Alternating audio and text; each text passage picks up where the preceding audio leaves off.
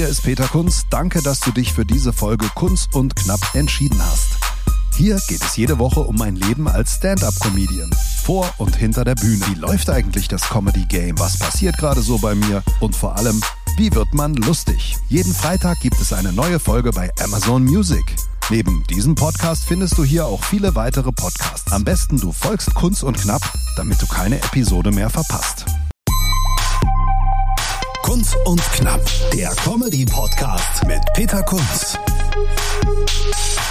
Servus und Hallo, das hier ist eine Co-Produktion heute und zwar zwischen Kunst Hut und ab. Knapp und genau zwei Podcasts in einem sozusagen. Hier ist Peter Kunz und am anderen Ende oder je nachdem von wo aus man es äh, betrachten möchte ist Der Oliver Thom, genau, genau.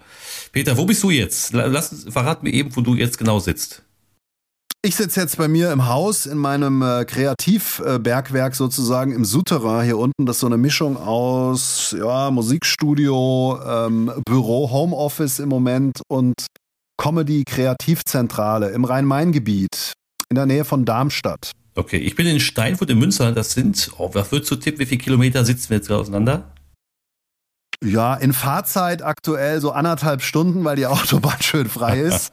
Ansonsten sind es, glaube ich, ja, ich würde sagen 350 Kilometer ungefähr. Zieht sich schon, genau, ja. Ja, Das- zieht das sich. krass. Viel Wiese. Das ist krass, das ist krass Genau, genau, ja. ja. So, und wir äh, sind beide am Podcasten, Hut ab, der Podcast von Oliver und äh, Kunst und Knapp. Und wir ja, sind immer so locker im Kontakt auch mal unter Kollegen, eigentlich jetzt so in den letzten Wochen gewesen. Und haben uns gedacht, komm, wir könnten doch eigentlich mal eine Folge zusammen machen, weil Olli, dir geht's auch so äh, in der sauren Gurken Corona-Zeit ist nicht immer ganz einfach, auch Themen zu finden.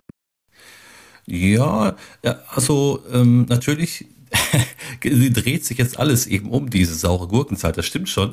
Wobei, äh, also Themen, finde ich, gibt es schon viele. Es ist die Gefahr, dass man immer, immer in den, in den, in den gleichen äh, Tonus abrutscht. Weil es egal, wie man trifft, sofort geht das Thema in eine Richtung. Ach, alles äh, äh, Der Wendler. der, der vielleicht nicht unbedingt, ja, aber äh, der äh, geht halt alles in, in die gleiche Richtung. Äh, Toilettenpapier. Ja, genau. Toilettenpapier und Mehl. Nee, Und also Mehl. darum wird's jetzt äh, nicht gehen in der nächsten Zeit. Wir quatschen miteinander über alles Mögliche, aber wenn es geht, möglichst wenig über Covid-19, sondern wir quatschen über schon Covid-20, würde ich sagen.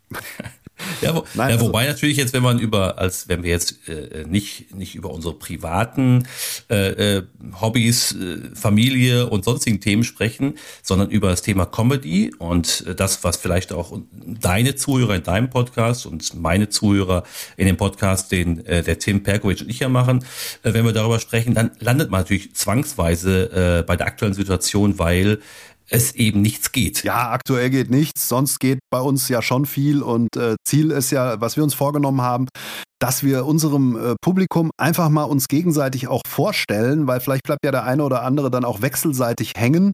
Und man hört ja, also ich kenne es von mir, ich höre immer dieselben Podcasts, unter anderem euren. Ähm, aber so Neues, ja, da muss man sich ja erstmal reinhören. Und von daher ist es vielleicht ganz gut, wenn wir uns mal gegenseitig ein Loch in den Bauch fragen. Und damit würde ich jetzt einfach mal anfangen. Oliver Thom, ähm, was, was ist deine Story? Was müssen die, die Hörer von, und Hörerinnen von Kunst und Knapp wissen? Außer dass du aus Steinfurt kommst, wo im Rhein-Main-Gebiet sicher kaum einer weiß, wo es ist. das weiß wahrscheinlich keiner genau. Außer man ist mal zufällig äh, über die A1 Richtung Hamburg gefahren, dann kommt man an Dortmund vorbei, dann an Münster und wenn man dann genau drauf achtet, gibt es eine Ausfahrt Richtung Gronau. Das ist dann Richtung Enschede, Holland. Und dann kommt man dann dem kleinen Örtchen Steinfurt vorbei. Das heißt also, äh, ich denke mal, im Rhein-Main-Gebiet gibt es viele kleine Städte und alles konzentriert sich auf Frankfurt. Ähm, und hier ist es so, ähm, wenn man jetzt mal aus dem Ruhrgebiet wegfährt, dann wird es natürlich immer, äh, also Richtung Norden, wird es immer kleiner. Und äh, ich sitze eben in so einem ganz kleinen Ort und ähm, war aber, bin aber ein, ein Junge aus dem Ruhrgebiet und da hat man viel, viel Spaß und viel Bock zu lachen. Und äh, deswegen äh, war so ein bisschen auch der Weg von mir in die Comedy. Äh, äh, mir ist es hier ein bisschen zu langweilig gewesen.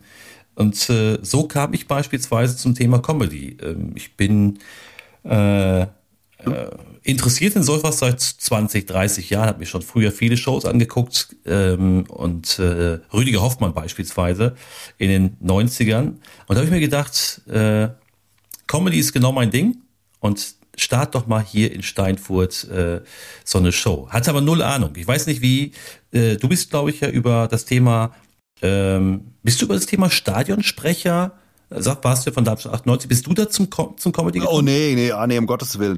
Nee, äh, Ah, ich dachte, das wäre so ein bisschen so der, der Spaßmacher nee. am, am, im Stadion, wird dann quasi äh, hier und da gebucht für Veranstaltungen und dann anschließend kommst du so zur Bühne. Wisst bei dir nee, so bei gewesen? mir war das so, ich habe äh, ganz lange Ende der 90er Radio gemacht, ARD Popnacht ähm, moderiert neben meinem Studium, wurde dann gebucht für super gut bezahlte Events, also so Messemoderationen ähm, und äh, bin dann irgendwie durch 27 Zufälle bei Darmstadt 98, da habe ich studiert in Darmstadt auch, gelandet. Ähm, ich hatte so ein Deutsch-Rap-Lied gemacht, Darmstadt, wir sind die Nummer eins.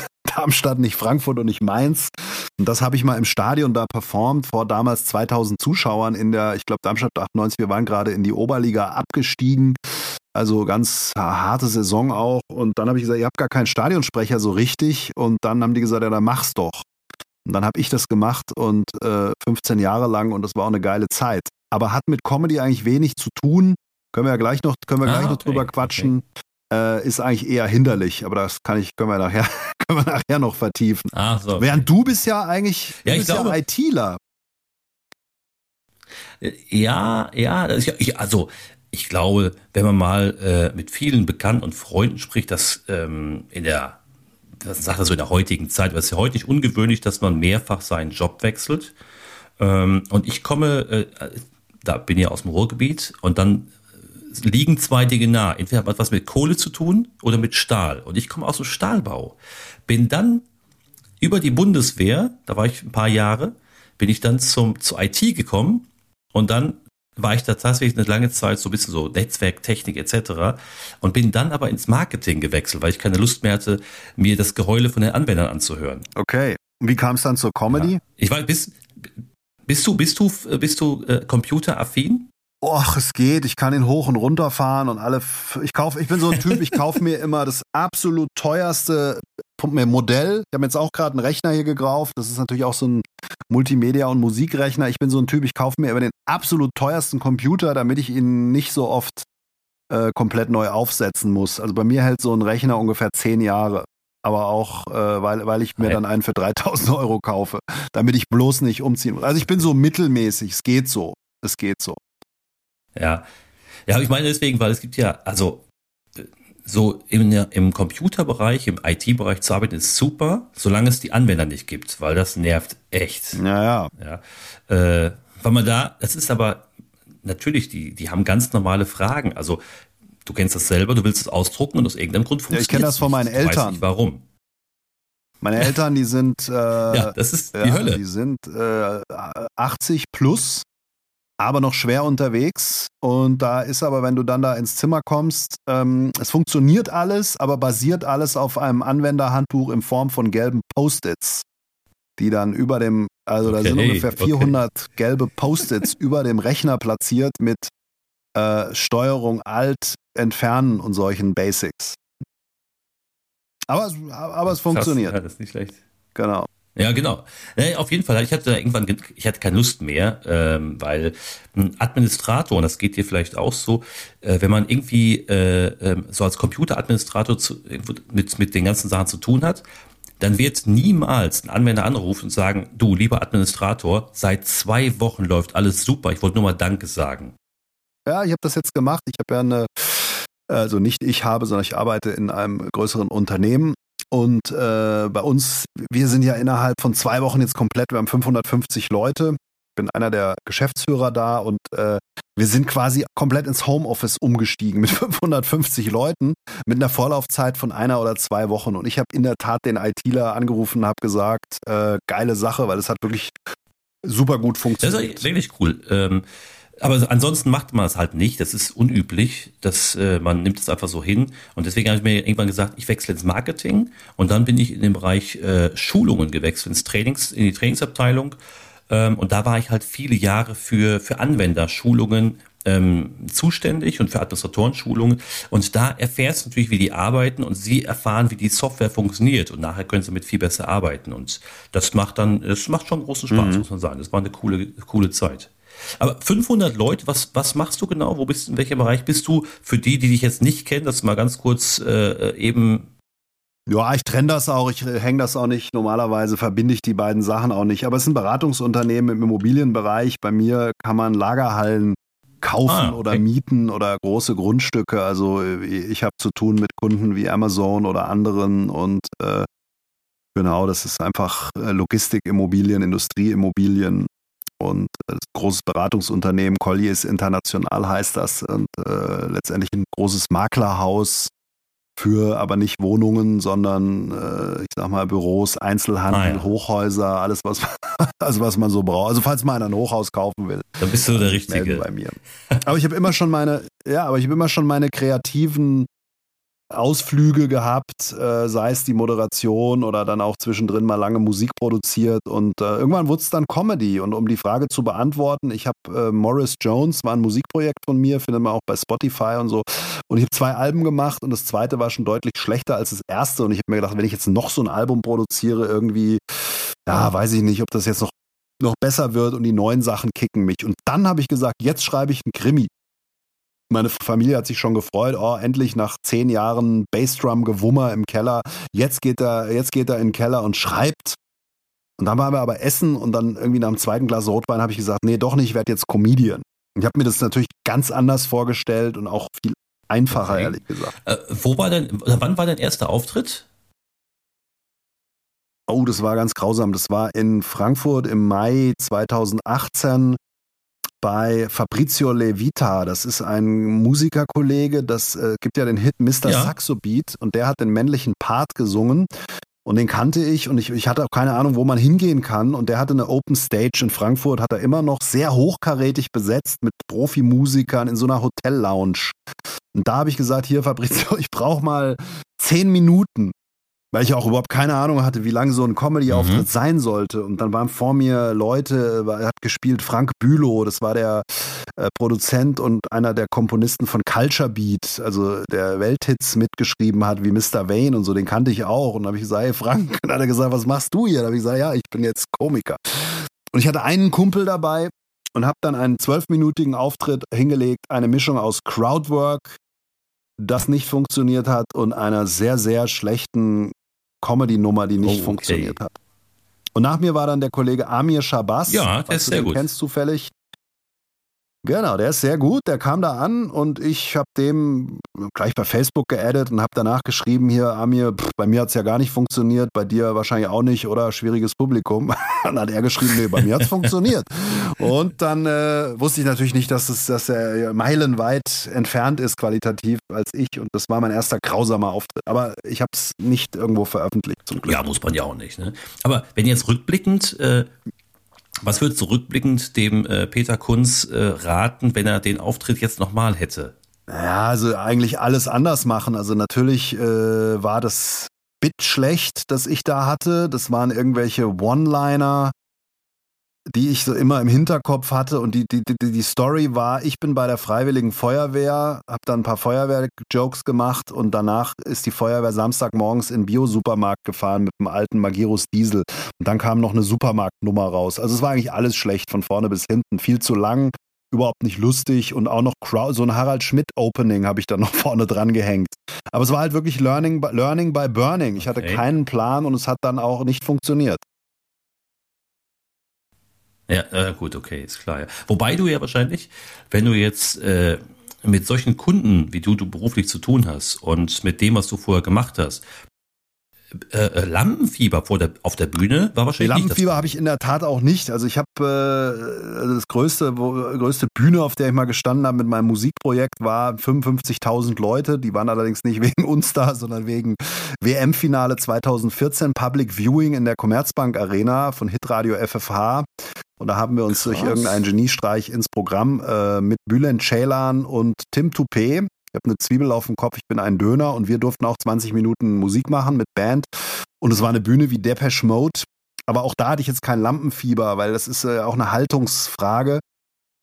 Bei Comedy ist es eher so, dass ich Sorge habe, dass ich was vergesse. Wenn ich nervös bin, dann eigentlich eher, dass ich irgendwie, dass die Nummer nach zwei Minuten zu Ende ist. Aber jetzt das klassische Lampenfieber habe ich nicht. Wie ist es bei dir? Hast du Lampenfieber? Na, es, also ich würde sagen, dass ich zwar durch, wie gesagt, ich war ja jahrelang im, im Bereich äh, Workshops, Training und so weiter, war ich unterwegs. Ich habe über 1000 äh, Veranstaltungen durchgeführt, geleitet, Vorträge, Schulungen und so weiter äh, von kleineren Gruppen, meist was weiß ich, 10 bis 20 äh, ist so die Standardgröße der, der Workshops für Anwender oder Administratoren oder, oder Partner äh, aus unserem Partnernetzwerk damals, bis hin zu 400, 500 äh, ähm, Gästen. Das war dann so diese Größenordnung, die ja so stattgefunden hat.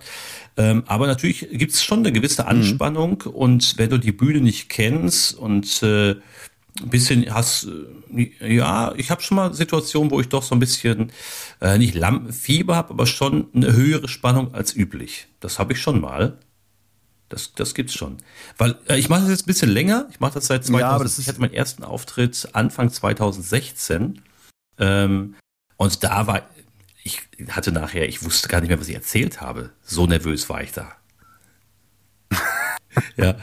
Und, okay. Aber das war auch ein, war, war und hattest du Lacher? Hattest ja, du Lacher oder? Ich kann mich gar nicht mehr so richtig dran erinnern. Ich glaube, ich war froh, als ich wieder von der Bühne war. Ich glaube, es war, es war so, dass es nicht peinlich war. Es war, glaube ich, unterhaltsam. Ähm, aber ich habe natürlich auch super viele Fehler gemacht. Zu schnell, äh, zu langatmig. Äh, ich war einfach zu, auch viel zu viel mit mir selbst beschäftigt. Aber der äh, Show-Host, der auch, glaube ich, gleichzeitig Moderator war, ich bin mir gar nicht mehr ganz sicher, hat das aber clever gemacht. Äh, vorher war ein, jemand, der richtig stark war, nach mir war jemand, der hat da abgeräumt, die haben sich an mich gar nicht mehr erinnert. Das war überhaupt kein Problem. Also, aber mhm. ja, das, ich würde sagen, dass es schlimmer, noch schlimmer geht. Es war noch gerade eben äh, eine äh, ne, ne Vier, würde ich sagen. Also so gerade auf eine Vier okay. gerettet. Ja, das Geile an Comedy, ja, was mich an Comedy richtig kickt, ist, dass es absolut nur auf der Bühne eigentlich zu erlernen ist. Es ist einfach, und das ist auch die Haltungsfrage dann, ob man da jetzt sich selber mit stresst oder nicht.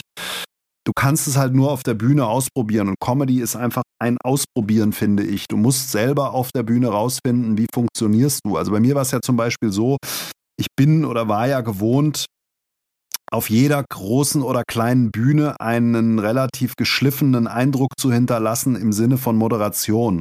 Also ich hatte einmal, ich habe für Gerhard Schröder während seiner ganzen Amtszeit ähm, Großkundgebungen moderiert, so Wahlkampfkundgebungen. Und wir waren vier Moderatoren. Einer war Frank Buschmann, einer war Holger Pfand, der bei Sky moderiert. Den vierten habe ich vergessen, ehrlich gesagt, den dritten habe ich vergessen. Ich war der vierte. Ich bin einmal von, kurze Geschichte, äh, von mit dem Zug hatte ich einen Auftritt in Weimar. Also ich hatte einen Auftritt, Wahlkampfauftritt in Weimar und bin mit dem Zug von Frankfurt nach Weimar gefahren. Jetzt, was ich nicht wusste, der, jeder zweite Zug hält in Jena, das vor Weimar ist, und der, jeder zweite dann nur in Weimar. Kurzum, in Jena hatten wir schon gehalten und sind dann nach Leipzig oh. durchgefahren. Und äh, es war dann eine 150 Euro Taxifahrt zurück. Der Taxifahrer hat mich in die Fußgängerzone gefahren. Ich bin von hinten auf die Bühne gerannt. Die Veranstaltung lief schon. Und ich habe dann einfach losmoderiert. Da waren 10.000 Leute. Ja, was ich damit sagen will, das ist ja wie ein Zirkuspferd. Du läufst einfach los, hast deine Handlungsabläufe, deine Stimme, die Technik, das läuft alles. Bei Comedy ist es was völlig anderes, weil da musst du imperfekt sein. Du musst eine Bühnenfigur entwickeln und damit tue ich mich immer noch schwer. Ich glaube, ich habe jetzt da so vielleicht nach 100 Auftritten sowas entwickelt wie eine Bühnenfigur, aber am Anfang kam da ganz krass der Moderator durch und das ist halt leider. Ja, ich weiß lustig. genau, was du meinst, ja. Aber lass mal ganz kurz eben, erklär mal ganz kurz äh, äh, denen, die dich jetzt äh, vielleicht noch nicht so gut kennen, wie kommt man denn äh, an so einen Job wie äh, Moderator bei Großveranstaltungen von Gerhard Schröder? Oh, wie immer im Leben, tausend Zufälle. Also die, die, kurze Make it short and interesting. Also ich habe Bauingenieurwesen studiert in Darmstadt. Im Keller hing ein Aushang, ein Bürgerradio gründet sich. Das Bürgerradio, Radio Darmstadt, Radar. Ähm, das fand ich spannend. Da bin ich hingegangen und habe dann dort Radioerfahrung gesammelt. Äh, ich hatte da eine Talkshow, die hieß Kunststückchen. Damals hatte Radio auch noch ein bisschen andere Reichweite. Da habe ich immer jeden zweiten Sonntagabend Leute interviewt und habe mir meine Radiolegende Patrick Lünen eingeladen, der beim Südwestfunk oder jetzt SWR 3 damals äh, Sendung gemacht hatte. Der wurde dann Chef vom Dienst bei Mitteldeutschen Rundfunk bei einer Popwelle, heißt heute MDR Jump und hat gesagt, hier, ich brauche einen jungen Typen, damals war ich ja 27, der das Nachtprogramm hier moderiert und andere Sachen macht. Also habe ich dann, bin ich dann zum MDR, habe dort Radio gemacht und jeder Radiomoderator, der es möchte oder äh, mit dieser Referenz kriegst du einfach Event-Moderationsjobs, die dann mit sage ich mal, 600 Euro, 1000 Euro, 2000 Euro pro Tag bezahlt sind. Und das habe ich auch gemacht. Und dann habe ich mich mhm. eben bei verschiedenen Agenturen gemeldet als Moderator. Und wenn da drin steht ARD-Moderation, dann bist du natürlich relativ oben gleich. Und ähm, da habe ich ja, mal einen Anruf okay. bekommen ja. von der Agentur Palast Promotion in Wiesbaden, ob ich denn eine SPD-Veranstaltung mal moderieren würde. Und da habe ich, hab ich mir gedacht, oh je, das wird irgendein Sommerfest sein oder so, habe ich eigentlich keinen Bock und Parteipolitik pff, als Moderator, naja. Das hat sich dann aber als Wahlkampfveranstaltung rausgestellt und das habe ich dann ganz gut gemacht. Das hat gepasst und dann boah, war ich da drin. Ja, und da hast du natürlich auch mit Gerhard Schröder auch mal hinter der Bühne gesessen. Ihr habt ein bisschen geflaxt, ihr habt ein paar Gags gemacht, ihr habt äh, ja äh, ein bisschen zusammengesessen noch. Leider überhaupt nicht. Also ich finde es ein genialer Entertainer ähm, gewesen. Es war aber, man muss sich das so vorstellen, ähm, ich habe das Vorprogramm moderiert. Es waren ja immer in einem, auf den größten Plätzen der Stadt, also Münster. Wir haben ja vorher schon mal ein bisschen gequatscht, auch irgendwo da am Dom beispielsweise. Und da ist eine riesen Bühne dann aufgebaut, 4, 5, 6, 7.000 Leute aufwärts. Und vorher war ja immer ein Rahmenprogramm, bevor der Kanzlerkandidat oder Kanzler dann kam. Und da habe ich ja, durchgeführt. Klar, ja. Die hatten halt immer Talkgäste, die lokalen Bundestags Kandidaten oder Abgeordneten, meistens vielleicht mal manchmal auch noch Ministerpräsident, Präsidentin. Ähm, und Schröder kam aber immer mit seinem Puma-Hubschrauber von vom Grenzschutz eingeflogen, ähm, weil der hatte immer zwei Veranstaltungen pro Tag. Und es gab immer entweder die 17 Uhr Show oder die 20 Uhr Show. Und er ist halt mit dem Puma-Hubschrauber von A nach B geflogen. Das heißt, ich habe ihn eigentlich immer nur abgeklatscht auf der Bühne, nachdem ich ihn angesagt habe. Und ähm, nach der Veranstaltung ist es so, aus Sicherheitsgründen, der geht direkt von der Bühne ab, hinten in die Limousine und weg aus der Menschenansammlung. Das heißt, wenn ich vorne gesagt habe, das war Gerhard Schröder, war der schon hinten mit dem Audi A8 abgerauscht. Ah ja. Okay. Es gab eigentlich nur ein, es gab eigentlich nur ein Treffen, wo wir mal bei, irgendwie gestrandet waren in Braunschweig äh, in, in, so einem Gasthaus äh, hinter der Bühne mit Roland Kaiser zusammen, weil der war nämlich im, äh, der hat das Rahmenprogramm bestritten. Ja. Ja, nicht also schlecht. Nicht schlecht. Ja, also viel gesehen habe ich ihn da nicht. Ach so, okay. Aber das ist natürlich eine, eine mega Bühnenerfahrung. Ich meine, äh, ähm, würdest du schon sagen, dass es hilft, wenn man vorher, wie jetzt du, du hast jetzt Moderationsjobs, wie du auch immer dazu kamst, angenommen, würdest du äh, sagen, äh, wenn man Moderationsjobs, äh, welcher Art auch immer, annimmt, dass man, dass einem das hilft für äh, die Comedy-Bühne? Ist das deine, was ist deine Erfahrung? Naja, es sind zwei unter völlig unterschiedliche Jobs. Der Moderator darf möglichst nicht auffallen und äh, muss Dinge in ein professionelles Gewand gleiten. Er muss natürlich spontan sein. Natürlich hat man einen Werkzeugsatz von ähm, und Tools von Reaktionen auf irgendwelche Sprüche oder Situationen. Du lernst ein gewisses Moderationstiming, ähm, da dein Ding durchzuziehen und auch langsamer zu sprechen, als du denkst, dass du einen gewissen Arbeitsspeicher hast im Kopf. Das ist ja für den Comedian auch nicht schlecht. Aber der Moderator darf natürlich in der Regel nicht polarisieren, lust, also besonders lustig sein. Der darf sich keinerlei Grenzüberschreitungen leisten, keine Gags auf Kosten von irgendjemandem. Das ist schon eine sehr aalglatt geschliffene Geschichte. Du bist ja das Bindeglied zwischen den Programmpunkten, die dort auftreten. Aber was?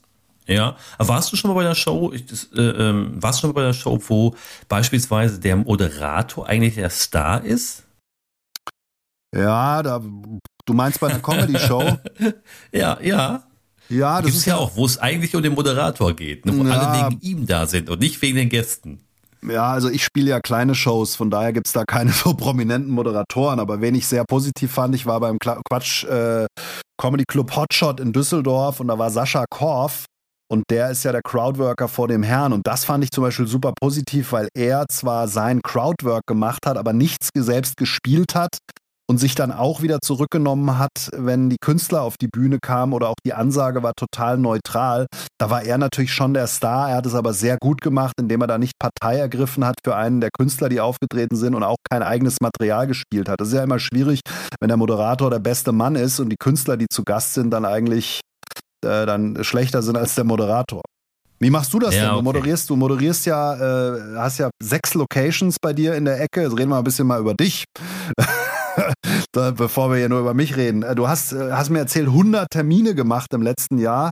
Das war aber nicht alles Comedy, oder?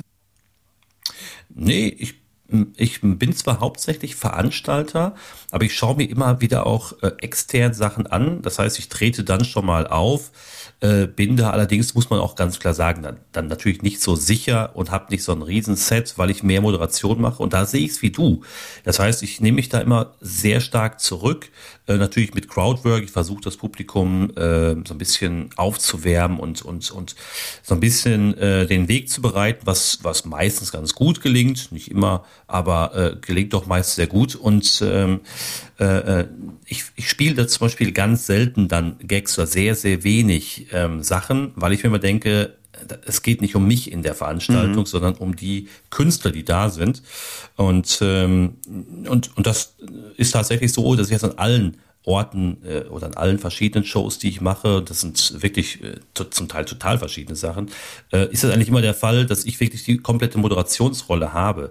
Und wenn ich dann, wie du gerade sagtest, wenn du dann, wenn ich dann mal äh, woanders hinfahre und auftrete, da falle ich ganz schnell in diese Moderationsrolle rein. Mhm. Äh, weil man das so gewohnt ist. Das heißt also, ich versuche dieses Jahr, das war eigentlich mein Ziel, bis die Corona-Krise kam, ja, war mein Ziel, ein bisschen mehr zu spielen, äh, auch ein paar offene Bühnen mitzunehmen äh, und, und da äh, äh, das so ein bisschen mir so ein bisschen abzutrainieren. Wie du gerade sagtest, man muss viele Sachen tatsächlich, die kannst du nur auf der Bühne, nur vor Live-Publikum testen. Und da spielt es meine, meines Erachtens keine Rolle, ob da jetzt 25 Leute sitzen oder, oder 250. Du musst da hin. Anders geht's nicht. Ja, absolut. Das Gefährlichste ist ja, das ist mir auch ein paar Mal passiert, wenn du gefragt wirst, hey, kannst du moderieren? Und dann moderierst du so eine Mixshow und dann heißt es ja, du kannst ja selber auch ein bisschen Programm spielen. Und das ist eigentlich eine höllische Mischung, weil äh, dann wirst du als Moderator wahrgenommen, der dann aber auch irgendwie ein Bit spielt, fünf Minuten, und danach sagen die Leute ja, also sie fand ich ja aber auch ganz lustig. Und dann sagst du, ja, ich bin auch Comedian normalerweise. Ach so, ja, toll, toll. Toll, dass sie beides machen. Ja, also, stimmt schon. Ich weiß, was du meinst. Ja, ich weiß, was du meinst. Also deswegen ist es ein bisschen kurios. Aber ich ähm, bin jetzt nur, da ich ja, Steinfurt ist ja Nordrhein-Westfalen, ist ja ungefähr, für alle, die es nicht kennen, bei Münster haben wir gerade schon gesagt, das sind so, wenn man jetzt mal bei, bei Köln als Ausgangspunkt nimmt, das so 200 äh, Kilometer, glaube ich, sind das ungefähr bis zu mir. Das heißt, wenn ich mal irgendwo spielen möchte, wenn ich auftreten möchte, muss ich tatsächlich entweder ins Ruhrgebiet fahren, wo es einige ähm, Möglichkeiten gibt. Der, der Kollege David Grassoff, der ja auch einen Podcast, äh, Podcast hat, der macht einige Shows, da kann man dann äh, schon mal was ausprobieren oder äh, zum, zum äh, Comedy Punch Club nach Solingen oder man fährt eben nach Köln. Und das ist immer ein sehr hoher Aufwand, dahin mhm, zu fahren. Absolut. Ähm, Deswegen muss man das genau überprüfen, muss ich genau schauen, okay, wann habe ich meine Shows und äh, lohnt sich dieser Aufwand, da runterzufahren, um dann ein paar Minuten Bühnenzeit zu bekommen. Und das ist immer, finde ich immer ein bisschen ärgerlich, wenn man irgendwo zu einer Show fährt und da heißt so, ja, hast fünf Minuten. Da sage ich so, äh, nein, für fünf Minuten fahre ich nirgendwo hin. Ja, ja. Nee, da muss man, muss man einfach auch sprechen, aber die meisten Veranstalter sagen ja dann auch, okay, kriegst sechs. nee, aber, ähm, aber klar, das ist natürlich, das ist, äh, das habe ich am Anfang auch gemacht, als ich nicht wusste, wo kann ich auftreten. Da habe ich mir dann Geschäftstermine gelegt, weiß ich noch. Ich musste dann mal nach, also musste so halb, aber ich habe es dann äh, aus der Not eine Tugend gemacht. Nach Bremen bin ich geflogen von Frankfurt aus, habe da ein paar Termine, geschäftliche Termine gemacht und dann abends in der Zollkantine im Hafen bei einer Open Stage aufgetreten vor 25 mhm. Leuten. Äh, war schön und auch damals ange, angemessen, ähm, aber natürlich auch ein Wahnsinn, da irgendwie nach Bremen zu fliegen. Also es war okay, weil ich ein paar Jobtermine noch gemacht. Das ist der Vorteil, den ich habe. Ich komme jobmäßig schon immer mal rum. Von daher hat man mich in jeder Stadt schon mal irgendwie gesehen. Aber zum Teil schon Wahnsinn. Ich mache ja so eine Doppelshow mit Luca Brosius, Kunst und Brosius Comedy Show. Schreiben wir gerade das Programm. Ab Sommer soll es dann losgehen, so Corona uns lässt. Und der Luca, der wohnt halt im Saarland in, äh, in der Nähe von zwei Brücken. Wenn der irgendwo hinfahren will, ja, dann äh, auch für sieben Minuten 300 Kilometer sind da nix. Also, aber ihr beide habt jetzt selber keine eigene Show, sondern da du ja Vollzeit äh, äh, mit anderen Dingen beschäftigt bist, machst das ein bisschen hobbymäßig, äh, ähm, Comedy, dann habt ihr jetzt nicht noch eine eigene Show, wo du sagst, ich lade auch mal Comedians ein und habe meine eigene äh, Bühne. Ja, also es ist so, wir, wir haben uns relativ früh kennengelernt und gut verstanden und wir ergänzen uns insofern ganz gut. Der Luca ist ja so der deutsche Mr. Bean, finde ich. Das ist so Slapstick und Grimassen und aber auch Stand-up-Comedy. Und er ist so ein Spargeltarzan und ich bin äh, ein Mann wie eine deutsche Eiche, dicke Rinde und kurze Wurzel.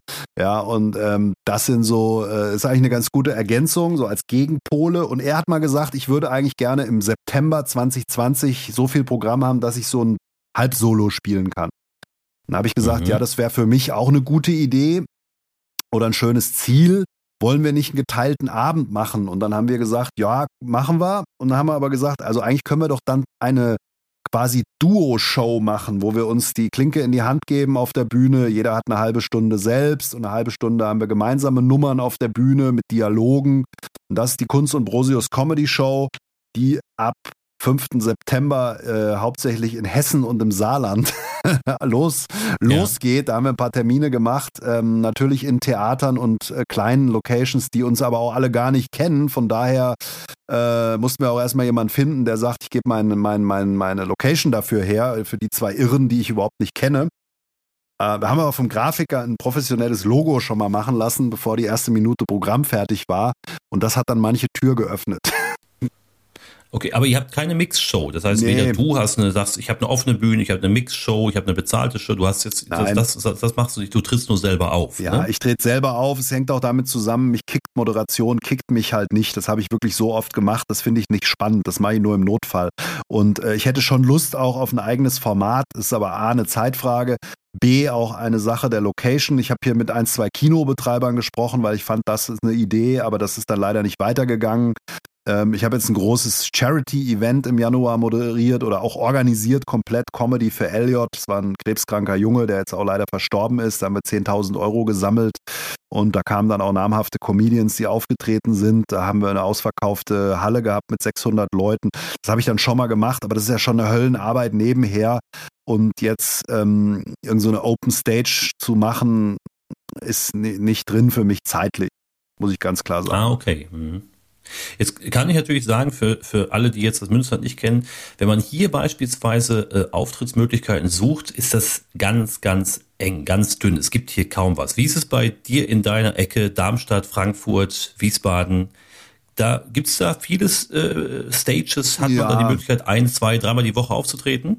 Also es ist nicht wie Köln oder Berlin oder jetzt auch München, aber es ist wahnsinnig viel entstanden. Es gibt äh, in Frankfurt bestimmt fünf, sechs Open Stages, die sich, oder sagen wir mal im Rhein-Main-Gebiet, immer wieder abwechseln. Äh, es gibt Halle TV, der mit Bruno Barnaby eine relativ große Show hat, alle zwei Wochen mit 300 Zuschauern. Es gibt ähm, die Negra Amiri mit Black Taxi. Die beiden machen zwei, also zwei Shows ähm, und dann gibt es den äh, Frank Hilsamer in Dietzenbach bei Frankfurt, der im Theater schöne Aussichten alle zwei Monate, glaube ich, so eine Open Stage hat und dann in Frankfurt noch Sub Comedy, das ist so ein Zusammenschluss von mehreren Leuten, die englische Comedy machen, aber auch deutsche, auch so neue Formate ausprobieren. Da gibt es ein Format in einem Hinterzimmer von einem Kiosk, ähm, so ein, so ein Deli-Shop, das hat zwölf Sitze, dieses Teil. Ja, ja. Also da gibt es schon viel im Vergleich zu vor einem Jahr. Viel entstanden. Eva Meyer macht zwei Bühnen. Dann gibt es Jason Lee, um hier mal so mal ein paar Namen zu nennen, seine Comedy Avengers. Ja. Also da gibt es schon jede Woche, sage ich mal, die Möglichkeit. In Darmstadt gibt es eins, zwei Sachen. Ähm, Ver kein Vergleich zu vor einem Jahr, aber nicht ganz so viel jetzt wie in Köln oder München. Ja, okay. In Köln warst du schon? Ja, ich war zweimal in der ähm, New Material Night, aber Manuel Wolf ah, ja. fand mich nicht lustig das erste Mal, lag daran, dass es der zweite Auftritt von mir überhaupt war. Und dann war ich nochmal da. Ähm, da war der Manuel aber nicht da. Ihm wurde aber berichtet, es wäre auch nicht lustig gewesen. Von daher, ein drittes Mal fahre ich jetzt da aber auch nicht hin, weil es dann einfach zu weit. Ich muss aber auch sagen, ja, ich bin 48. Ich bin jetzt auch nicht der typische Underground-Comedian, der jetzt studentisches Publikum oder, äh, sagen wir, genau diese Richtung bedient. Muss man auch ehrlicherweise sagen. Mhm, okay. Ja, gibt es bei euch, es gibt ja sehr viel äh, durch den Gerd Bührmann, ist es ja ganz, das Ganze entstanden, Kunst gegen Bares. Äh, gibt es diese äh, Showform bei euch in der Ecke auch? Kunst gegen Bares gibt's. nee, also ja, gibt's. Es gibt's in Frankfurt, war die ganze Zeit pausiert. Gibt's jetzt wieder. Ähm, äh, war, war ich auch jetzt eigentlich eingeladen oder, oder hatte ein Plätzchen, aber ist natürlich auch ausgefallen. Uh, by the way, die Jungs muss ich mal zurück, den muss ich mal zurückschreiben, weil die wollen jetzt eine Online-Show machen. Da bin ich noch eine Antwort schuldig. Ähm, also eine, eine Video, Videoausgabe davon. Ja. Aber gibt's ja. Es gab unten im, äh, südlich etwas weiter, südlich im Mannheimer Raum von Jens Wienand gab's äh, ganz viele Kunst gegen Bares Locations. Das ist aber dann eingeschlafen. Da war irgendwie die Resonanz vom Publikum her nicht mehr so okay. groß. Ja, Was hältst du von dem Format für Comedians? Weil es gewinnt ja eigentlich immer der Junge mit der Gitarre. Ja, jetzt nicht immer, aber die haben, ja, vielleicht ist man, man kann sich vielleicht eher hinter seiner Gitarre verstecken als äh, äh, mit, mit, mit Comedy. Dann kann man nicht verstecken. Dann äh, spielt man eben, ja, blank quasi. Ähm, ich finde das Format eigentlich ganz interessant. Äh, man sieht da die unterschiedlichen Kunstformen. Allerdings bin ich nie ein riesigen Fan von so, das ist ja auch letztendlich ein bisschen Wettbewerb. Und da bin ich kein großer Freund von, von irgendwelchen äh, Wettbewerben. Deswegen ab und zu schaue ich mal in Münster vorbei, gucke mir das dann an. Ähm, aber ja, hat mich noch nie so richtig gekickt. Ich finde das aber, die Idee finde ich gut, weil natürlich ähm, auch andere Kunstformen, wie eben Musik oder Poetry Slam oder sonst was, brauchen auch Bühnen und deswegen äh, für, für die Zuschauer ist es cool. Man sieht halt wirklich alles möglich an einem Abend. Deswegen ist die Idee grundsätzlich gut. Ich als äh, jemand, der dort auftritt, bin da nicht so gerne auf der Bühne. Ja, ich werfe immer 200 Euro in meine eigene Büchse, dann gewinne ich immer. ja, genau, ja. Das ist, ja. Nein, das ist natürlich also Quatsch. Bei meinem ersten Mal hatte ich, bei meinem ersten Mal hatte ich 1,44 Euro. Habe ich dann aufgerundet und der Toilettenfrau geschenkt. Also, das war dann aber auch wohl kein guter Auftritt. Ja, ich, also, wie gesagt, ich tue mich da so ein bisschen schwer mit dieser, mit dieser äh, Form und genau, es ist, also wenn ich da hinfahre, dann, dann sage ich mir sowieso gleich von vornherein, äh, ich bin nicht wegen dem Geld hier, sondern weil ich hier einfach auftreten möchte. Und mhm. es ist natürlich schön, wenn es dann ein bisschen mehr Geld gibt, dass du sagst, ich habe hier Fahrgeld raus oder sowas, ja. Aber ähm, damit man sollte halt nicht mit diesem Geld rechnen, dass man sagt, ja, heute Abend bekomme ich 50, 60, 100 Euro, ist halt nicht unbedingt gegeben. Du hast da vielleicht einen, der da mega abräumt und dann hast du, eben wie du gerade sagtest, äh, zwei Euro in deinem Sparschwein. Und das finde ich halt nicht so witzig. Nee. Das muss und ich ganz euer sagen. Running Gag ist ja immer der Hühnerknochen und der Sanitärgutschein. Ja, genau. Und äh, oder ja. Äh, Knöpfe oder sowas. Ja, das finde ich halt, ja, das finde ich auch respektlos. Ähm, weil letztendlich. Ja, Hühnerknochen finde ich ja, Hühnerknochen finde ich ja noch okay. ja, meistens esse ich nichts. Wenn nicht abgenagt esse ich nichts vor der Show. Ja, gut, na gut, okay, das ist schon wieder scheiße dann. Aber meistens esse ich nichts vor der Show. Isst du was, bevor du auftrittst oder erst danach? Mm, nee, eigentlich immer erst nachher. Äh, das ist, ich, weil ich aber viele Shows mache, ähm, je nach, je nach ähm, Jahreszeit. Es ist natürlich so, dass äh, bei dir wird es ähnlich sein, dass man sich auf bestimmte Zeiträume konzentriert. Also ich mache sehr viele Shows, ähm, sag mal, ab Mitte Januar geht das dann los, normalerweise bis Mai. Und dann wird es deutlich weniger. Und dann geht es ab ja. Anfang September wieder los und dann bis äh, zur ersten Dezemberwoche. Äh, in diesem Zeitraum ungefähr da ballt sich alles. Dann die Sommer Sommerferien ist sehr, sehr wenig oder die Sommerzeit sehr wenig. Und äh, in, in der Weihnachtszeit mache ich hier auch nichts, weil äh, da haben die Leute andere Dinge im Kopf, dann kommen die nicht zu einer, zu einer Comedy-Show. Das mag in Großstädten anders sein, in Berlin, in Köln, vielleicht in Frankfurt, aber hier auf dem Land, da haben die so ihre Rituale. Dann gibt's da tausend Weihnachtsfeiern, da ist man auch im Skatclub und dann trifft man, dann ist mhm. noch Fußball. Da geht man nicht in der Woche äh, oder auch am Samstag oder Sonntag noch zum Comedy-Abend äh, äh, an, an, am zweiten Advent oder sowas. Das macht keiner. Nee, macht keiner. Du hast mir vorhin erzählt, du hast im letzten Jahr 35 Comedy-Shows veranstaltet. Ja, es können auch mehr gewesen sein. Ich weiß es gar nicht genau. Äh, ich habe jetzt die Zahl ja. gar nicht äh, im, im direkten Blick, weil ich meinen Laptop zugeklappt habe. Äh, da habe ich so eine Sag Übersicht. irgendwas, ist okay. Aber das stimmt schon, es sind sehr viele, weil ich habe beispielsweise habe ich eine äh, Comedy-Show, eine regelmäßige auf dem Schiff MS Günther in Münster. Das heißt äh, die jungen Wilden und ähm, die ist zehnmal im Jahr. Ja. Mhm. Und das, das ist aber sehr schwierig. Spielt, man spielt nämlich auf zwei Decks. Das Schiff hat zwei Decks, ein Oberdeck, ein Unterdeck. Und die Zuschauer können dich überall hören, aber nur auf einem Deck sehen. Das heißt, du musst zwischendurch in deinem Set oder wenn du ein Bit gespielt hast, gehst du rauf und dann spielst du oben weiter, gehst wieder runter, spielst da weiter, gehst wieder rauf, spielst da weiter. Das ist eine Herausforderung. Gab es nicht mal einen Sturz? Erinnere ich mich danach ich nicht an irgendwas? Irgendwie habt ihr doch mal in irgendeiner Folge erzählt, da ist mal jemand ja. abgestürzt. Ja, also abgestürzt im Sinne von die Treppen runtergefallen. Der Serkan Atesh, der ist da mal äh, in, in so Schlappen, äh, ist er da die Treppe halb runtergeflogen. Das war nicht so witzig, aber ansonsten ist das, ist das bisher immer gut gegangen. Ja. Okay. ja und da habe ich the beispielsweise ist, eine, eine Show noch real. in Ahaus, im am Brexit, da bist du ja bald auch zu Gast. Äh, ein, ja. ein Megaladen, total super. Ist ein englischer Pub, ähm, ist eine ganze englische Kneipe und die haben so einen Bereich, Gentleman's Club heißt das. Da ist dann ähm, äh, jede Woche ist da Live-Musik äh, und und einmal im Monat ist da Comedy. Und das mache ich so, ich glaube, achtmal im Jahr bin ich da und zweimal oder dreimal im Jahr ist der Ausbilder Schmidt dann da. Und äh, ähm, so kommen dann die Zahlen zusammen. Dazu habe ich noch Shows eben in hier in meinem Heimatort in Steinfurt, im Nachbarort oder in Nachbarorten und dann kommt man schnell auf ja 30, 40 äh, verschiedene Veranstaltungen, Comedy-Shows, ja. Das Geht heißt, schnell. du hast einen riesigen Verschleiß von Comedians. Wo kriegst du die alle her? Oder treten die oft mehrfach auf? Also ich habe natürlich schon eine ganze Reihe von von, von Kollegen aus, gerade aus dem Kölner Bereich, aus NRW, waren schon häufig bei mir in den Shows. Ähm, aus der Frankfurter Ecke zum Beispiel habe ich, glaube ich, noch nie jemanden gehabt. Hm. Ja, ich hatte den Amir mal die Hesse müssen mal kommen. Ja, auf jeden Fall. Ich hatte den Amir mal angeschrieben, das hat dann aber irgendwie nicht geklappt und äh, der eine oder andere, das weiß natürlich, hadert auch immer ein bisschen mit der Fahrt. Wobei bei mir äh, alle Shows, die ich habe, werden, gibt es immer eine Gage. Ähm, natürlich hängt das ein bisschen im Rahmen ab von dem, ähm, was ist das für eine Show? Also wie viel äh, kann ich da überhaupt bezahlen und wie weit ist die Fahrt? Und deswegen versuche ich immer, ähm, das entweder Leuten so einen Doppeltermin zu geben, also sich Freitag, Samstag ja. oder Donnerstag, Freitag, Samstag. Und äh, da, oder der Kollege oder die Kollege, die die halt auftreten will, äh, äh die sind vorher zum Beispiel in Köln, in Düsseldorf, dass die Fahrt, dass sie nicht extra wegen meiner Show äh, nach Steinfurt fahren müssen. Dann ja. ist das natürlich schon eine gute Sache. Aber es ist eigentlich so, ich habe immer den Eindruck, als wäre so Köln, also spätestens Bonn ist die Grenze und dann bekommt man von dem Rest, was bei euch in der Ecke passiert, bekommt man gar nichts mit. Hm.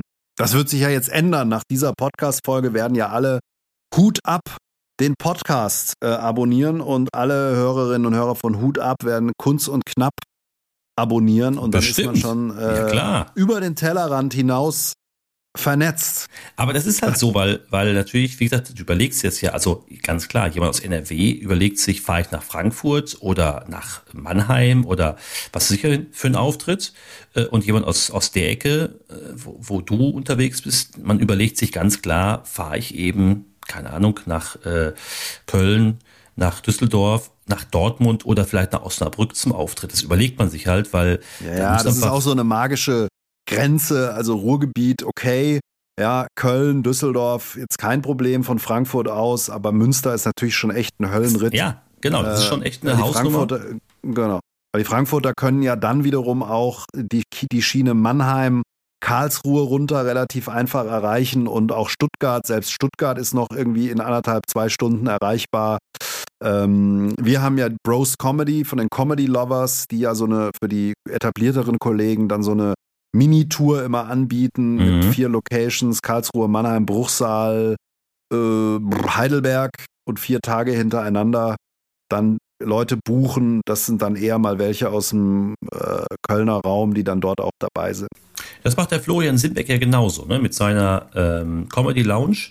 Das heißt, er hat ja. mehrere Locations und bucht dann auch aus ganz Deutschland die Kollegen, die dann halt äh, diese Straße spielen. Eine Straße gibt's bei mir nur begrenzt, weil eben äh, du brauchst in der Woche hier auf dem Land, brauchst du nicht viel machen. Das funktioniert einfach nicht. Ich habe es ein paar Mal probiert und bin damit jedes Mal auf die Nase gefallen. Und die Leute haben mir nachher gesagt, du, also wir waren jetzt heute hier, aber das ist echt ein blöder Tag, weil da haben wir dies, da haben wir das und so weiter. Da wollen die einfach nicht hm. raus. Das, äh du müsstest vielleicht überlegen, wenn das auf dem Land, äh, da hast du ja eine gute Durchdringung auch von der Presse wahrscheinlich, warum nicht mal so eine 17 Uhr Seniorenvorstellung machen? Weil das, ja, es klingt jetzt erstmal lustig, könnte mir aber vorstellen, diese Generation wenn man die auch bewirbt, äh, clever, dann könntest du vielleicht zwei Shows an einem Tag machen, so wie im Zirkus, wie im Weihnachtszirkus. Ja, wobei jetzt, äh, Peter, du äh, warst jetzt noch nicht bei mir in der Show, wie gesagt, das holen wir ja noch nach und äh, die Frankfurter Kollegen kennen das auch nicht, aber also äh, ich darf durchaus sagen, dass das Publikum in meinen Shows hat schon ein gewisses Alter. Also sind der, schon Senioren. Ja, der Altersschnitt ist zum Teil schon relativ hoch und es gibt auch ein legendäres Foto äh, bei Facebook. Ähm, ich gehe da jetzt nicht näher drauf ein, aber ähm, je nach Show ist der Altersschnitt schon, sag mal, ähm, also mindestens wie gesagt, im Schnitt äh, über 40, 45, zum Teil auch 50 ist der Schnitt. Ähm, das liegt aber daran, dass sie, ja, das, dass hier will Mami und Papi äh, wollen mal rausgehen oder eben, ja, das sind die, die so, so mit vielleicht mit einem kleinen Freundeskreis mal rausgehen will. Ich habe ich hab kein junges Publikum. Also bei mir sind mhm. selten mal äh, Gruppen, die vielleicht 20, 22, 25 sind. Das ist eher die Minderheit. Wobei die Comedians, die du holst, ich verfolge das ja so ein bisschen mit, häufig auch ein jüngeres Publikum bedienen. Ja, ja, wobei es, nee, ich, ich würde schon sagen, das, das passt großenteils sehr, sehr gut. Es waren so, glaube ich, 90 verschiedene Künstler schon da bei mir in den Veranstaltungen. Ja, Wahnsinn. Ist schon eine Hausnummer, finde ich auch. Aber ähm, wir hatten natürlich auch den einen oder anderen oder die eine oder andere, wo man merkt, okay, das Thema passt jetzt wirklich nicht hierhin. Das hat denen dann dem Publikum nicht gefallen und das, damit konnten die auch nichts anfangen. Also gerade äh, der oder die eine oder andere Berliner dann wenn die dann erzählen von, keine Ahnung, äh, wie es so in 20 minütige Nummer, ja, 20-minütige Nummer über eine U-Bahn-Linie oder so. Ja, und dann sagen die sich immer so, okay, ja, ich fahre nie mit der U-Bahn, ja. Also das, mhm. ich, es gibt eine, eine, eine geniale äh, Sache, war mal den Tobi Freudenthal, kennst du ja auch. Ja, kenne ich. Super Typ, äh, total äh, äh, äh, guter Typ auf der Bühne und auch, auch neben der Bühne oder hinter der Bühne. Ähm, und ähm, der hat eine Story, wo er, er erzählt, wie er runter in den Keller geht und dass man dann Angst da hat, äh, weil vielleicht mhm. jemand entdeckt. Und dann sagt er so, kennt ihr das? Also in meiner Show, kennt ihr das, wenn ihr runter in den Keller geht und dann habt ihr Angst und müsst ihr erstmal Lichter machen und alle so, äh, nein. Weil jeder entweder hat, hier hat jeder sein Familienhäuschen und dann gibt's zwei Varianten. Mit oder ohne Keller. Ja. Und niemand hat Angst, in seinen eigenen Keller zu gehen. Nee. Und wir haben uns mega kaputt gelacht. Er erzählt die Story und alle gucken nur so und er so, hm. und ich so, Tobi, hier hat niemand einen Keller, ja, äh, mhm. beziehungsweise jetzt jeder seinen eigenen Keller. Das heißt also, äh, manche Sachen sind halt dann ein bisschen anders. Und das muss man halt wissen. Deswegen, wenn ihr eben, wie du gerade sagst, von der, von, von der Großstadt, kennt ihr das, wenn ihr mit der U-Bahn fahrt oder mit der Straßenbahn und da ist das und das und das und alle so, nein, kennen wir nicht. Ja, mein Klassiker ist, ich habe eine Nummer über Homeoffice und wenn dann eben älteres Publikum gerade irgendwo ein bisschen außerhalb sitzt, dann sagen die alle, nee, kennen wir nicht. Haben wir noch nie gemacht. Werden wir ja, auch natürlich. nie machen. Nein, natürlich, das ist halt so. Ne? Also äh, das ist ja ein guter, guter Punkt eigentlich, den wir jetzt gerade ansprechen, und zwar dieses Thema, dass man äh, sich so ein bisschen auf das Publikum einstellt. Also du musst sie nicht verbiegen, aber so ein ganz klein bisschen darauf einstellen wäre oftmals hilfreich. Ja, ja, oder zumindest dann das Set so ein bisschen zu ergänzen, wenn jetzt die Leute erkennbar kein Homeoffice kennen, ihnen es dann noch so ein bisschen zu erklären oder den Kontext drüber zu bringen, äh, damit sie sich vorstellen können. Das ist natürlich dann die Qualität. Andererseits, äh, ich sag mal, ein gutes Programm, ein Markus Krebs funktioniert halt überall oder auch andere ganz etablierte, erfolgreiche Leute. Du darfst halt nicht zu speziell dann machen. Deswegen wurde ja auch schon öfter mal angesprochen, diese Berliner, äh, diese Berliner da, also die äh, leben natürlich schon auch, oder, oder sagen wir mal so, Comedians, die immer nur in ihrer eigenen Stadt bei ihren eigenen drei Shows spielen, laufen natürlich schon Gefahr, auch in einer Blase dann zu operieren. Das kann mir gut vorstellen, ja. ja. Ja, die kennen natürlich ihr Publikum, aber ich finde es eigentlich auch ganz gut, ähm, mal vor Publikum zu spielen, wo du eigentlich überhaupt nicht funktionierst und dann zu gucken, ob du es trotzdem hinkriegst. Das ist dann ja nicht einfach, aber man lernt dazu. Das stimmt schon, ja. Aber mal äh, kurz eben zu dem Thema nochmal zurück, wenn man mal nicht funktioniert. Ähm, du sagst jetzt, hast du ähm, vielleicht auch schon, ich weiß nicht, mehrere Auftritte hast, wo du sagst nachher, meine Güte, war gar nichts. Äh, wie gehst du damit um? Wie, wie, wie sagst du, wie, wie äh, streichst du dieses, diesen Auftritt äh, äh, gedanklich, wenn es mal nicht funktioniert hat? Naja, ich nehme es erstmal nicht persönlich. Also ich habe ja schon gesagt, Comedy ist ja wirklich ein Lernen und Üben und man muss unterscheiden. Wenn das jetzt eine bezahlte Mixshow ist, wo Leute Eintritt bezahlt haben und du lieferst was und das funktioniert nicht, dann äh, ist es Mist, weil du dann den Erwartungen dort nicht gerecht geworden bist nämlich ein gutes, gutes Entertainment abzuliefern. Aber dafür hat ja dann auch jeder sein sicheres Material, wo er weiß, da geht auch nichts schief. Und ähm, wenn wir in dem Bereich, über den Bereich Open Stage Testen sprechen, dann ist es für mich eigentlich eher ein Testlauf und ich bin gespannt, was funktioniert. Und wenn es dann nicht funktioniert hat an gewissen Stellen, muss ich eben umbauen und teste dann das nächste Mal, bis es funktioniert. Oder beerdige auch meine Lieblinge im, im Set ähm, das ist ja dann ein Austesten und so finde ich, spielt man jedes, bei mir sind es meistens fünf Minuten Bits, äh, spielt man dann rund, bis es funktioniert. Mhm, okay. Hast du auch schon mal Also ich hatte zum Beispiel, ich, ja. Erzähl ja, nee, also kurz zur Ergänzung, ich hatte zum Beispiel, also ich mache mir halt einen Spaß draus, wenn ich Zeit und Energie habe, so One-Liner, tagesaktuelle One-Liner immer auf Facebook zu posten morgens. Und äh, es geht dann so in Richtung Twitter-Perlen weil das ein ganz gutes Training ist. Und ich hatte zwei Auftritte vor Corona, wo ich dann fünf, sechs Minuten zum Thema Corona gemacht habe. Und da, da habe ich mit Luca drüber gesprochen, da hat er auch gesagt, es macht ja für dich keinen Sinn, weil das Zeug ist in zwei, drei Wochen schon wieder veraltet. Ist auch so. Diese ganzen Klopapier-Gags, die kannst, brauchst du jetzt schon nicht mehr bringen. Aber zu dem Zeitpunkt waren die halt noch lustig. Und da wollte ich einfach auch wissen, kriege ich innerhalb von kurzer Zeit auch ein tagesaktuelles, lustiges Fünf-Minuten-Teil hin. Und das hat auch funktioniert. War natürlich mhm. nicht so rund wie äh, das eingespielte Zeug, aber das habe ich dann auch mal bewusst gemacht, obwohl ich wusste, danach kann ich es wahrscheinlich gleich in Müll werfen. Ah ja, okay, okay. Was ich jetzt auch gemacht habe. Mhm. Aber ist es dir schon mal passiert als Moderator, wo du sagtest, oh mein Gott, was war denn hier heute los? Entweder, wo du sagst, du hast was verkackt, oder wo du sagst, meine Güte, hatte ich heute Redner dabei, bin ich froh, dass der Mist rum ist.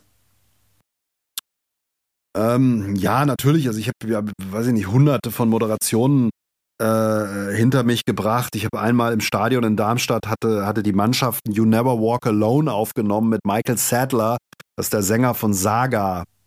Also ein kennt, ich kennt auch kaum jemand. Genau, ja, genau. Saga. Könnt ihr mal googeln, ihr jungen Kids. Und Michael Sadler stand, und es war sehr untypisch, in der Halbzeit zum Interview bereit. Und in der Halbzeit hatten wir nie irgendwelche Interviews. Kurzum, ich habe äh, mein Standardprogramm abgefackelt und dann bin ich wieder runtergegangen. Und am Schluss kam die total erbost anders gesagt, du hast hier Michael Sattler stehen lassen. Und der war echt stinkig und dann äh, war abends irgendeine Party dann und da wurde ich ausgeladen dann von den oh, Organisatoren. Nicht schlecht. ja. Tut mir natürlich, hat mir total leid getan, aber das war dann so ein Bug im Kopf, so eine Orga-Geschichte. Ähm, und schlechte Moderation. Es ist ja ein bisschen so, beim Moderieren kann ja eigentlich nicht so viel schieflaufen. Oh, weil doch. die Leute ja nicht wissen, ja, aber die Leute wissen ja nicht, wenn du ein Grundhandwerk hast, die Leute wissen ja nicht, was du davor hast. Und es muss auch keiner lachen. Und von daher, wieso, was meinst du, was kann schieflaufen? Ja, es gibt, also ich habe manchmal den Eindruck, dass ich glaube nicht, dass ich der Moderationsgott bin, auf gar keinen Fall. Aber wenn ich mir manchmal Moderation angucke, da fehlt alles. Da fehlt die Ruhe, da fehlt äh, ein, Plan, da fehlt äh, äh, ja das Gefühl für die Situation, äh, da fehlt äh, das Gespür für die Künstler, fürs Publikum. Da wird dann, dann habe ich schon Shows gehabt, da wird die, ist die Anmoderation wirklich 60 Sekunden und dann war das schon, dann schon der, der Moderator nicht weiter weiß, ja, jetzt kommt der erste Künstler. Also da ja, das ganz klar. Schlimm. Aber das, das, ist, das stimmt, aber das ist natürlich auch eine Routine-Sache und ein gewisses professionelles Niveau, das man hat. Also ich würde jetzt mal behaupten, eine Caroline Kebekus kannst du auch auf eine Halle, auf eine Bühne stellen, auf eine große und sie wird funktionieren, weil sie Programme im Kopf hat, weil sie starkes Material in sich trägt, was sie dann einfach raushauen kann. Ja, 100%. Oder jetzt krasses Beispiel, Otto Walkes, den stellst du irgendwo hin und dann geht's los. So ist es, fühlt sich das bei mir mit Moderation an. Da kann nichts schiefgehen, weil ich habe einen Fundus von Skills, die ich einfach einsetzen kann. Und da geht es ja nicht darum, einen Text auswendig runterzubeten. Du kannst als Moderator sogar noch Karten mitnehmen, wenn du das brauchst, wenn es um komplizierte Inhalte geht. Von daher kann jetzt grundsätzlich erstmal inhaltlich nicht viel schieflaufen. Ein Musiker kann den falschen Akkord reinhauen, ein Comedian kann den Gag verbaseln irgendwie, aber der Moderator, ja, wenn er, ich sag mal, wenn die Grundkompetenz vorhanden ist, da kann jetzt erstmal nicht so viel schiefgehen. Ja, das, das, ja, das, ich weiß, was du meinst, genau. Genau, man muss dein Handwerk können und das ist natürlich bei Comedy genauso. Und das Handwerk lernst du nur durch viele, viele, viele, viele Auftritte und natürlich auch durch viele Fehler, durch äh, Trial and Error. Manchmal funktionieren Sachen, manchmal funktionieren es nicht. Es kann auch sein, die Sachen funktionieren zehnmal hintereinander super und beim elften machst du alles genauso und es funktioniert trotzdem nicht. Als Moderator ist natürlich du kannst wahnsinnig Bühnenzeit sammeln. Also ich kann mich erinnern, ich war mal gebucht auf einer Baumesse in Berlin und habe auf einem relativ kleinen Stand eine vorgehängte, hinterlüftete Plastikfassade eines Unternehmens angepriesen. Und da war nichts anderes vorhanden als diese Plastikfassade und vorher ein halber Meter Teppich und ein Funkmikrofon. Und mein Job war, die Leute, die da vorbeiliefen, durch diesen Gang mit irgendwas zu stoppen und denen dann aus dem Nichts einen Vortrag über diese Fassade reinzudrücken von 9 bis 18 Uhr, sieben Tage lang. Sieben Tage lang. Mega. Es gab 10.000 Euro, aber sieben Tage lang so eine, so eine Fassadenmoderation. Und wenn du das mal gemacht hast, dann erschreckt dich eigentlich nichts mehr. das glaube ich, ja, das ist nicht schlecht. aber es hat das nichts mit Comedy zu tun. Ja. Nee, genau. Also das ist übrigens auch, ich mache sehr viele äh, Kneipenquiz, ja? sehr viele Quizabende und da moderierst du halt und da entwickelst ja. du ein Gespür für das Publikum und äh, du kannst viel ausprobieren, du kannst kleine Gags ausprobieren, du ähm, hast ein gutes Timing oder entwickelt man dabei, äh, was nicht nur riesen Spaß macht, so ein Quiz, sondern auch, man kann da echt üben. Ich kann immer nur jedem empfehlen, mal sich so ein Quiz anzuschauen und vielleicht mal dort zu überlegen, wenn es das in der eigenen Region noch nicht gibt, das einfach vielleicht mal selber zu machen. Das ist auch nicht äh, wie bei einer Comedy-Show, wo ich äh, Künstler buchen muss, wo ich mir Gedanken machen muss um Gage, sondern so ein Quiz funktioniert ein bisschen einfacher. Äh, der Kneipier macht Werbung, die Leute kommen in kleinen Teams, äh, zahlen zwei, mhm. drei, vier, fünf Euro und äh, los geht, dies, geht, geht das Ganze schon. und du behältst die ganze Kohle. So sieht's aus. so sieht's aus. Was ist, was habt ihr da? Ihr habt ja so Themenquiz, weil hier Rhein-Main-Gebiet und so ist das, soweit ich zumindest weiß, nicht so ein Riesenthema. Also ich weiß, es gibt so eins, zwei, aber vielleicht habe ich auch nur keine Ahnung. Aber ihr habt Harry Potter, Fußball, was gibt's da, was gibt's da alles? Ja, also äh, das, äh, wie sagt man, the sky is the limit. Du kannst dir selbst was einfallen lassen, aber äh, von Filmquiz oder über Musikquiz, das wäre ja was für dich als äh, ehemaliger Radiomoderator, Musikquiz, ähm, Sportquiz, Fußballquiz, Harry Potter, Disney oder eben ein allgemeines Themenquiz, das heißt also, wo es um alles geht, von, von mhm. äh, tagesaktuellen Sachen, Geografie, Klatsch und Tratsch, äh, äh, TV und so weiter. Du kannst dir da alles einfallen lassen, was du möchtest. Du hast, man wird auch kreativ dabei. Ja, ja. Das Wie darf ich mir das dann vorstellen? Wo kommen die Fragen her? Aus dem Wer wird Millionärspiel oder? Ich entwickle alle Fragen selber. War natürlich eine rhetorische Frage. Nee, aber, aber das ist man, dann. Nee, man kann natürlich durchaus kann man ja was ab. Es, es laufen ja so viele Quiz-Sendungen im Fernsehen, da kann ich ja was von adaptieren. Ich kann die Frage auch umbauen, aber ich mache alle Fragen für, für mein Quiz immer selber. Und ich hatte letztes Jahr 50 Quizabende und dieses Jahr wären es, wenn jetzt die Corona-Krise nicht dazwischen gekommen wäre, wären es bestimmt an Quiz alleine schon vielleicht 80 gewesen oder 100, ich weiß nicht genau. Ja, aber äh, da kommen alle Fragen kommen dann tatsächlich von mir. Ähm, ich setze mich dann mhm. hin und überlege mir selber, was für ein Thema möchte ich jetzt machen. Keine Ahnung, beispielsweise nennst du das einfach die Kategorie TV und Radio und dann suchst du dir, denkst du dafür Fragen aus. Auf welche, auf welchem Sender sendet, äh, keine Ahnung, der und der Radiosender? Mhm. Ja, auf, ich weiß hey. nicht, auf, welche, auf welcher Frequenz sendet HR1? Ja. 94,4, glaube ich. Ja, siehst du, ja. Könnte eine Frage sein. Das ist auch HR Info, ich weiß es nicht. ja. Aber es ist schon eine witzige Sache und da kann man natürlich auch sehr viel lernen. Ähm, das finde ich schon gut. Wie, bist du auch mal öfter Zuschauer in Shows? Gehst du dir und guckst du dir was anderes an? Mm, selten. Also das Ding ist, wenn, äh, also wenn, als ich mich mit Musik beschäftigt habe und selber Musik produziert habe, habe ich kaum noch andere Musik gehört, nur noch meine eigene. Und Comedy ist jetzt auch wieder so ein Ding, wenn man sich selber damit so beschäftigt, dann hat man, finde ich, A, die Angst, äh, zu viel Einfluss von außen mitzunehmen, um sich nicht die eigene Kreativität kaputt zu machen, weil sonst äh, kriegst du dann plötzlich Anregungen aus deinem Unterbewusstsein reingespült, wo dann ein anderer diese Jokes schon gemacht hat. Finde ich ganz gefährlich.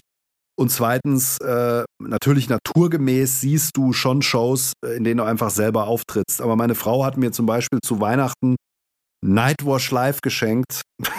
Wir sind nicht hingegangen, weil einfach da drei oder vier Leute auf der Bühne standen, die ich selber kannte. Und äh, ja, weiß ich nicht. Das hat mich dann nicht so gekickt irgendwie. Okay. Ah ja, okay. Du musst es wahrscheinlich machen, um dir Künstler anzugucken. ja, das, das, genau. Du hast, das hast du vollkommen recht. Ich schaue mir äh, hin und wieder, ich habe jetzt nicht so viel Zeit, aber hin und wieder schaue ich mir andere Shows an, um dann eben auch den anderen Künstler kennenzulernen und äh, dann da auch direkt das Netzwerk dann äh, zu nutzen. Ähm, aber ich gehe auch so ganz gerne schon mal zu einer Comedy-Show. Ich schaue es mir viel im Fernsehen an.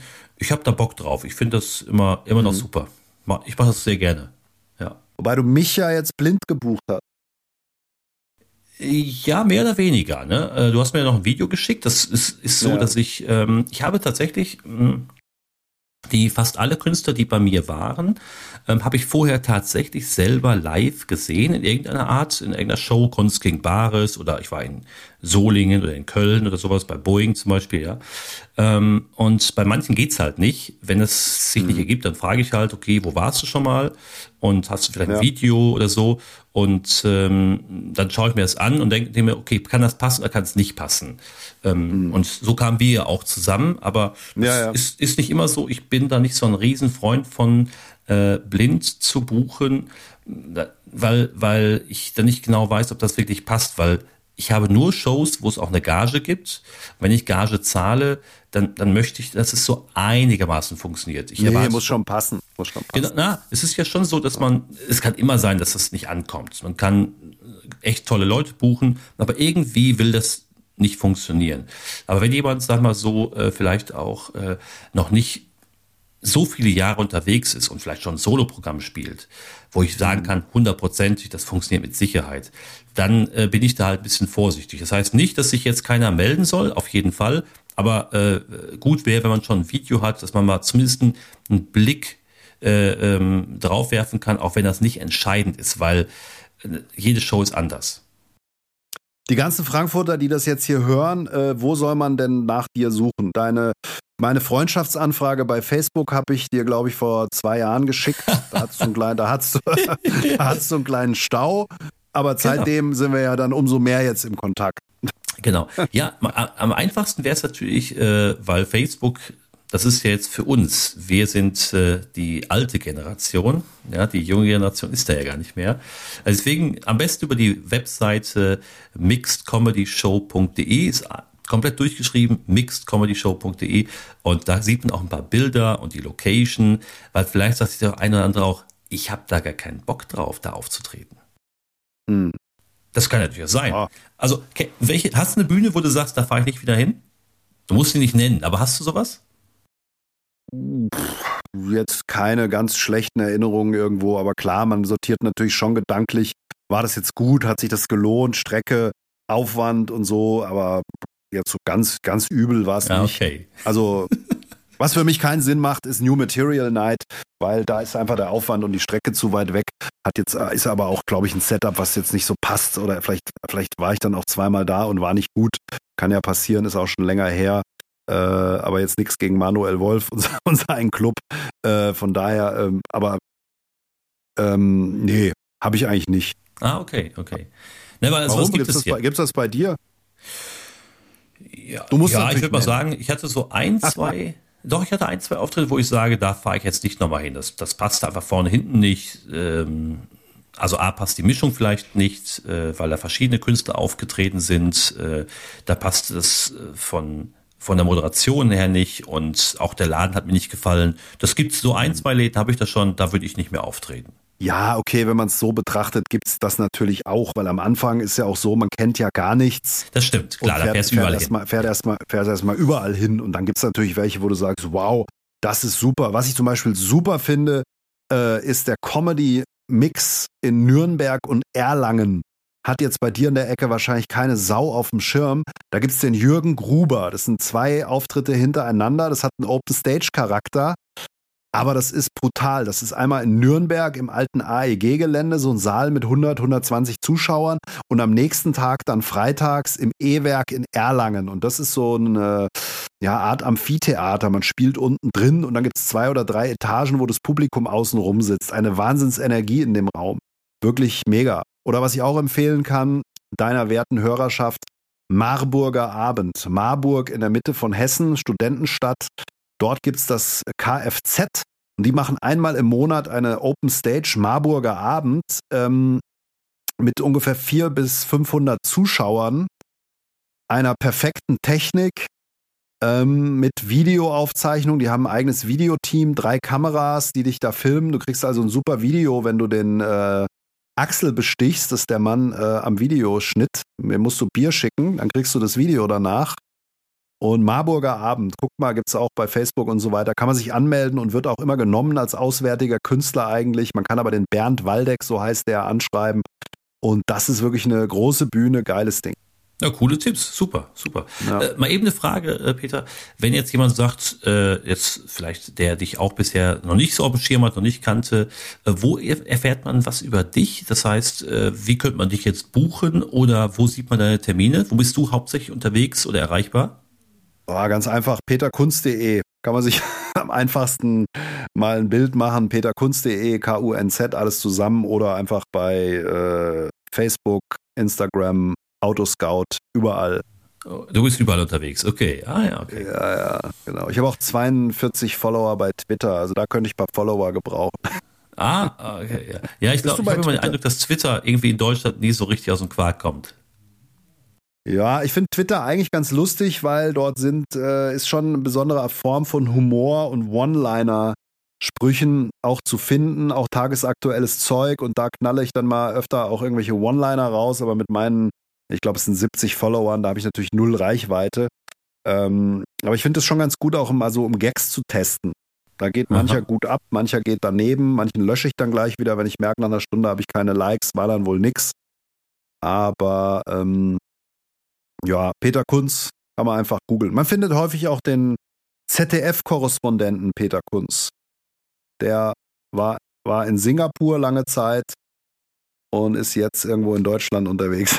Ja. Das ZDF. Da gibt's ja gut, das sollte dann auffallen. Das, das müsste dann auffallen. Das müsste ja auffallen. Ja, Aber ja, ja, das kommt öfter zu Verwechslung. Ist ja ganz interessant. Ja, nicht schlecht.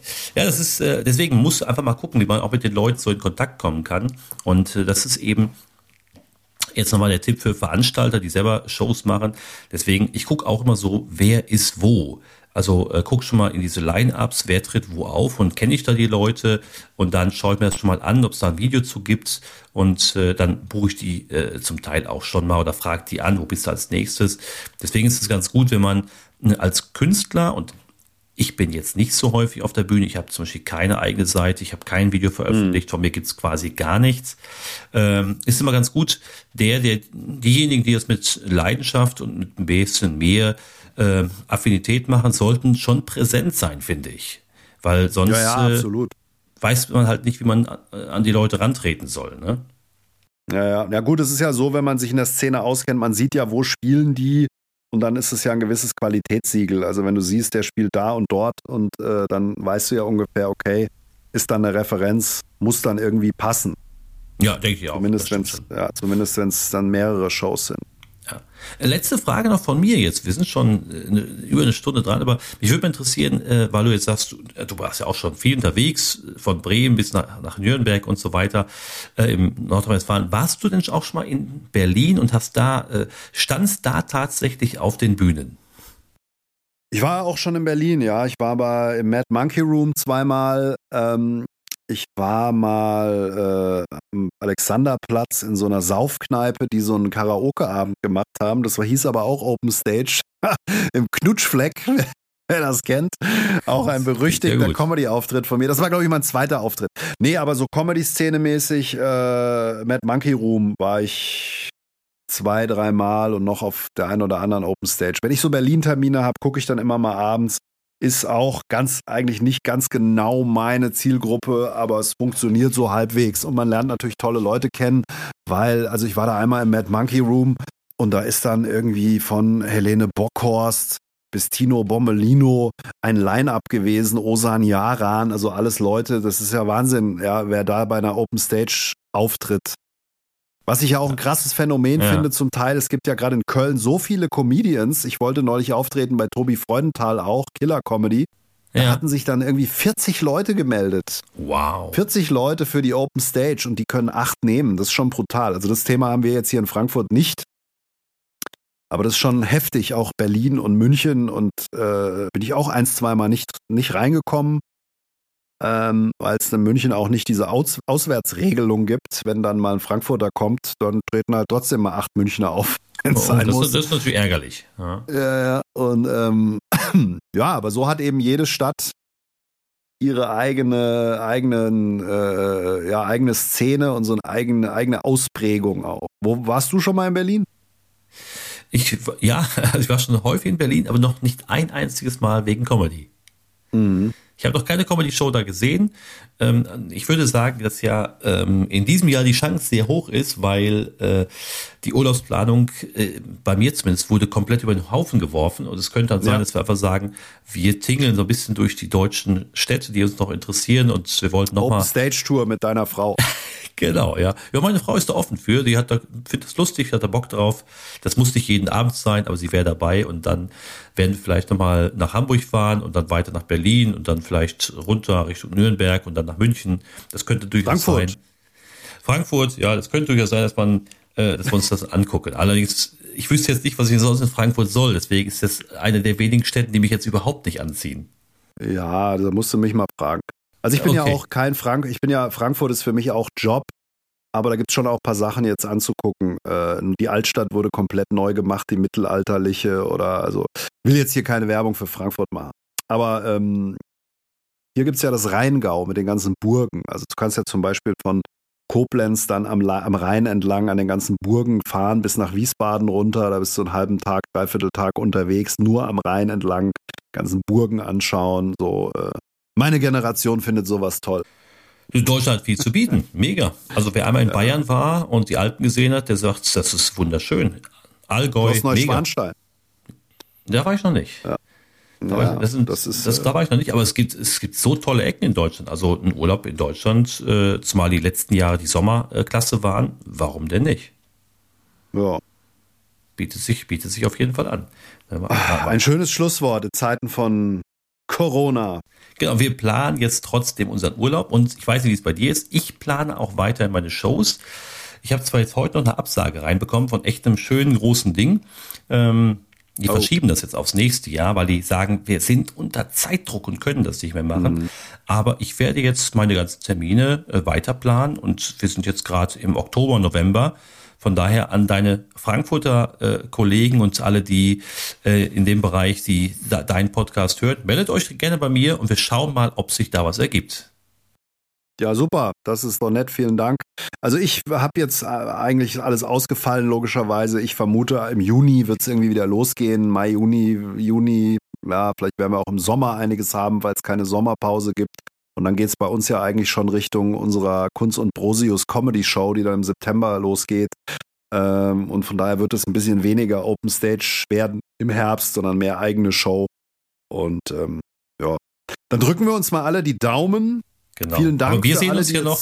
Wir sehen ja? uns ja in Ahaus noch im Mai. Ich glaube, am 14 oder sowas, ich weiß gar nicht das Datum, 12., ja. 14. Mai äh, zur Pub Comedy Show im, am Brexit. Da sehen wir uns ja noch. Genau. Ich hoffe, das klappt. Also das könnte so die erste Zeit sein, wo es wieder losgeht. Ich drücke die ja. Daumen, ja, das drückt die Daumen. Ja, ja. Wir werden ja, sehen. Dann würde ich sagen, genau. Dann würde ich sagen, wir bedanken uns bei allen, die 73 Minuten durchgehalten haben. Äh, diese Doppelfolge Hut ab und Kunst und knapp. Und äh, ja, dann, was wünschen wir unseren Leuten hier? Ich würde sagen, genauso viel Spaß, wie wir hatten. Also mir hat es großen Spaß gemacht, das Gespräch. Es war sehr informativ. Absolut. Und ich denke, äh, alle Zuhörer werden auch bis zur letzten Minute dran, geblie dran geblieben sein. Also daher. Wer jetzt noch dran ist, der hat es geschafft. Alles klar. Mach's gut, liebe Leute. Bis bald mal wieder. Ciao, ciao. Bis dahin. Tschüss. Kunz und Knapp, der Comedy-Podcast mit Peter Kunz.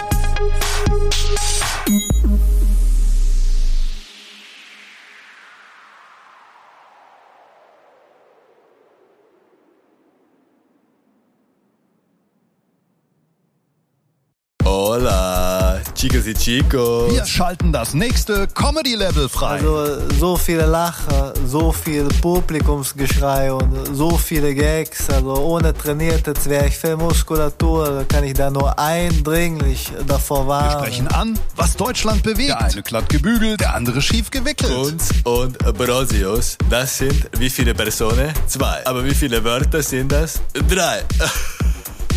Tickets und Termine kunz und brosius.de